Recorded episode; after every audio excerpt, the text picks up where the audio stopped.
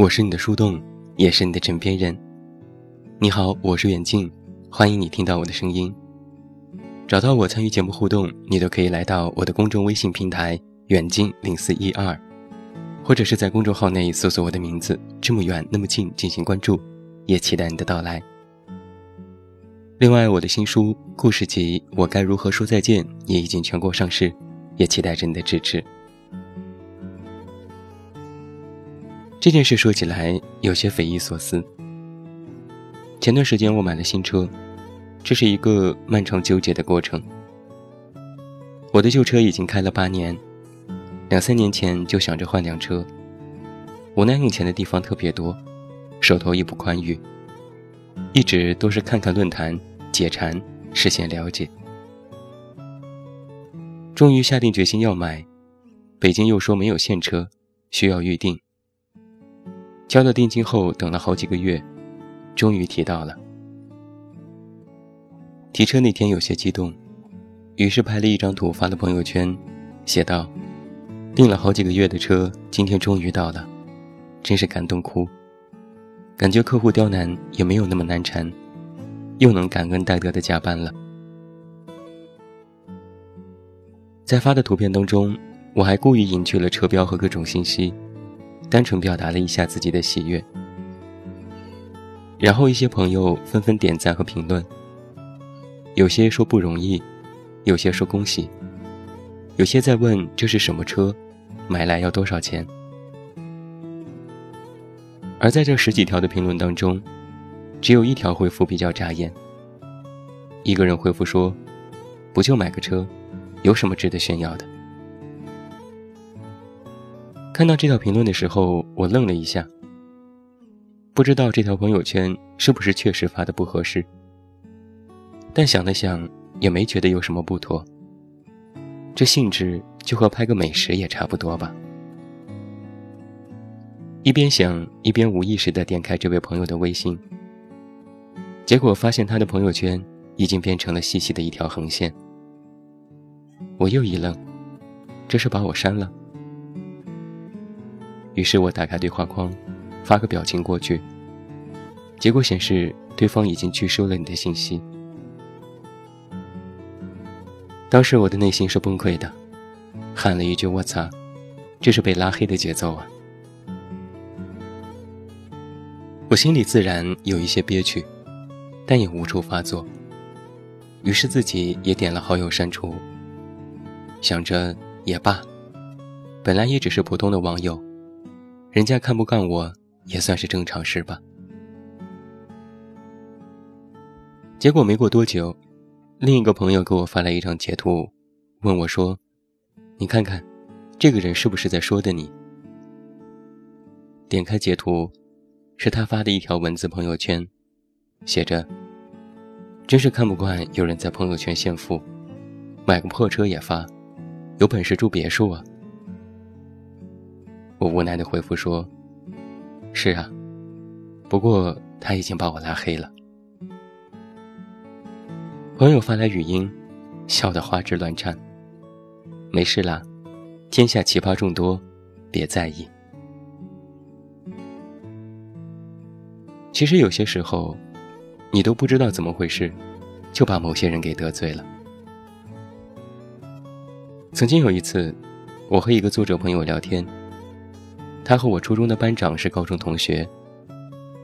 某次他们高中同学聚会聊起我来，这位作者说：“远近现在写书做广告，也是很优秀呢。”结果我这位班长不以为然：“是吗？也还好吧。”他初中时候也不高也不帅，成绩也一般，也不知道是走了什么狗屎运了，呵呵。跟我说起这件事的时候，作者朋友一副惊讶的表情。我以为你们同学之间关系很好呢，他怎么在背后这么说你呀？你怎么得罪他了？我无奈的笑笑。不知道啊，我们自初中之后就再也没有见过了。结果，这位作者说：“嫉妒，赤裸裸的嫉妒。”还有，在前几年，我和团队的广告拿到了戛纳国际广告节的奖项。领完奖回到国内举行庆功宴，同公司的人都在，大家纷纷举杯表示恭喜。喝到半醉的时候，我突然听到身后有同事悄悄和另外一个人说：“要我说啊，他这一次根本就是全靠着老总撑腰，也不知道私下里运作了多少，也是心机着呢。”我没有回头，但是心里咯噔一下。这位同事平时和我相处的还不错，总是找我帮忙，喊我前辈。我还以为他和我算是职场里的朋友，后来他就堆着一脸的笑过来敬酒。前辈，这次真的是恭喜你了，你是咱们公司的骄傲，以后可要好好加油，我还等着向你讨教呢。我看着他满脸堆砌的真诚，也不知道是不是酒精的缘故，胃里一阵恶心。我也看着他笑。我说：“不要客气，应该的。”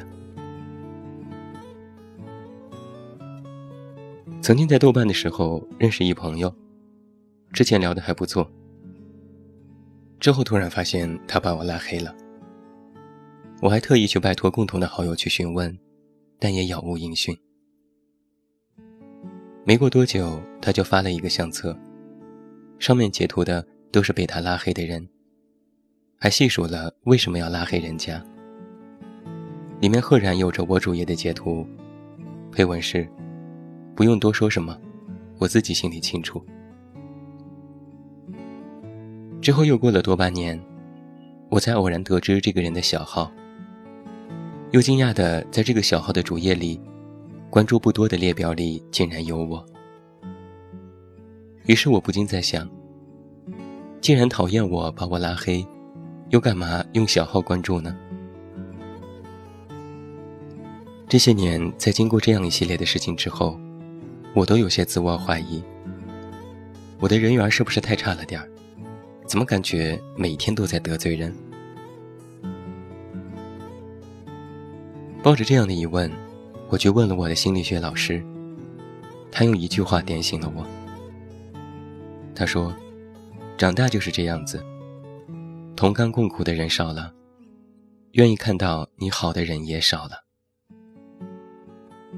老师对我说：“人与人之间其实就是不断的在进行着筛选。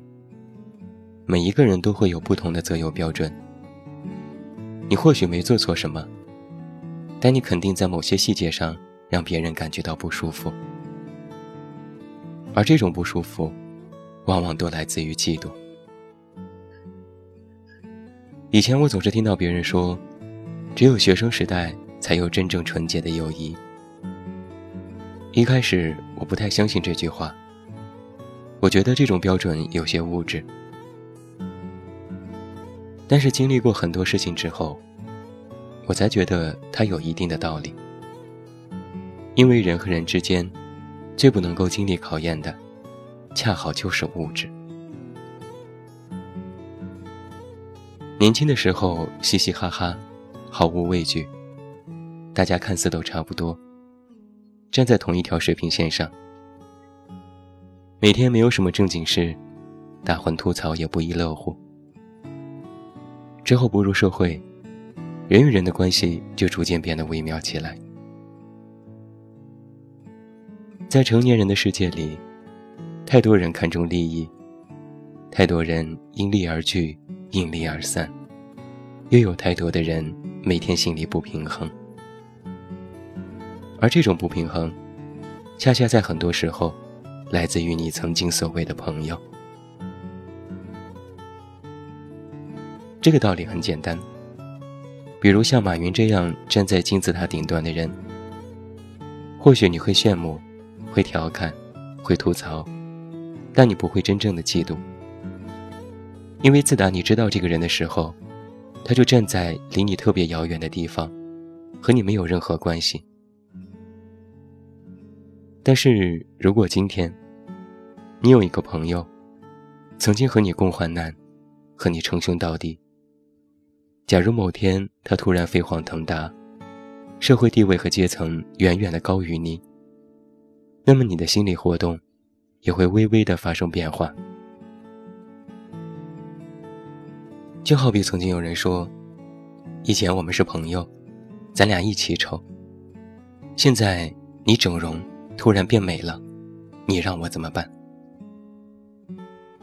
于是我就远离你，于是我就嫉妒你，甚至诽谤你，说你是整容婊，背后说你坏话，好让自己心里稍微的平衡一些。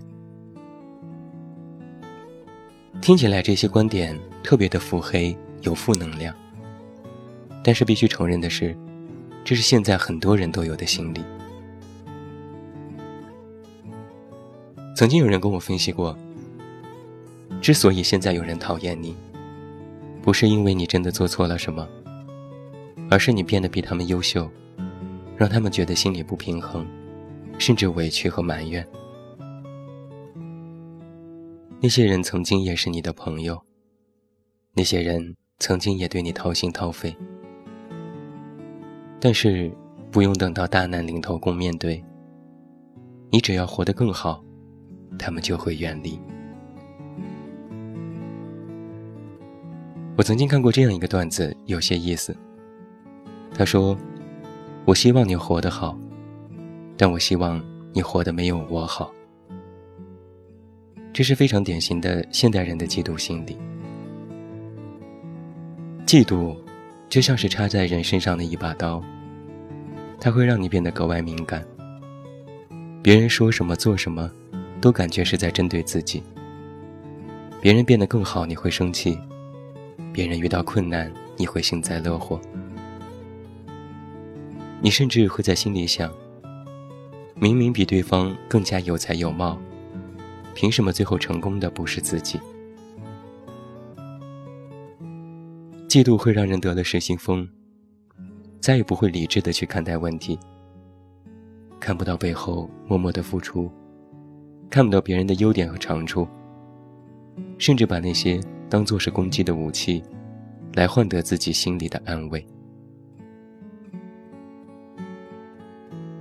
有些人可能会说，以利益为驱使的关系，不是真正的友谊，真正的知己。是不会因为你变得更好而远离和伤害自己的。但是尴尬的地方就在于，在没有利益之前，我们都觉得身边人都是好朋友；而一旦牵扯上各种的外在因素，再去分辨是真是假，就有些为时已晚。等到受伤之后再去疗伤，总归是自己受罪，难保不会伤筋动骨。无法治愈。我曾经在文章里聊过嫉妒心，这其实是人之常情。我也说过如何转化这种心理，但我今天所谈的，是不能因为嫉妒就去重伤别人，也不能因为嫉妒你就失去自我，将自己陷入到这种情绪当中，认为是全世界都得罪了你。因为你伤害的，不是和你毫无关系的人，你伤害的是你的朋友、同事。退一万步讲，哪怕你真的讨厌一个人，也请你默默远离，不要给别人添堵。那如果我真的嫉妒一个人，我一般会问自己一个这样的问题：你能够通过自己的努力和上进？达到那个人的高度吗？答案只有两种。如果能，那你在嫉妒什么？自己好好努力就够了。买车买房自己买，别人的永远都不是自己的。如果不能，那嫉妒有用吗？最终都只是自己生闷气。你再埋怨别人过得好，自己还是老样子。压根儿没用。只要你能够想明白这两点，那别人拥有什么，别人达到了什么高度，与自己其实没有什么直接的关系。还是那句话，你想要的，需要自己去争取。光是拉黑别人有什么用？你眼不见为净，别人就活得不好了吗？那最后祝你晚安，有一个好梦。我是远近，我们明天再见。Just kidding，我知道你不是真的想定下心，不要马上灰心丧气。什么事情真一切我看得明。Kid boy，don't be so silly。太轻飘的誓言不会显得动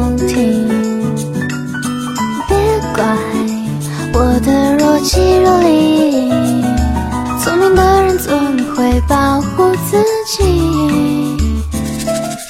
给你调一杯冰凉的老练 iced tea，看似甜蜜，却藏着危险的后劲。料理如意，不要做 long and iced tea。好的爱情总是不会分离。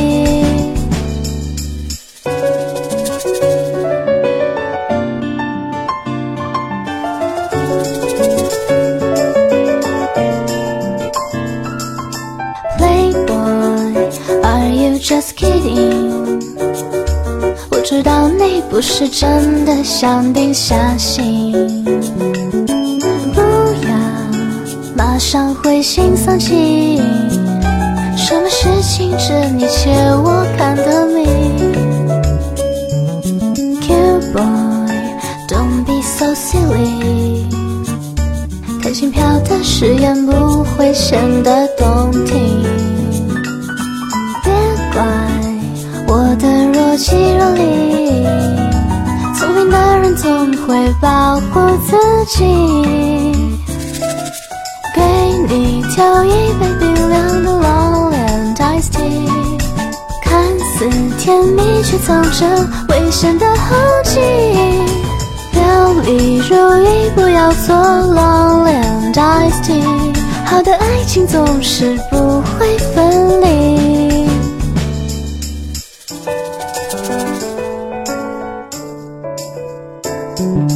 给你调一杯冰凉的 Long and Ice tea，看似甜蜜却藏着危险的后劲。表里如一，不要做 long and iced tea。好的爱情总是不会分离。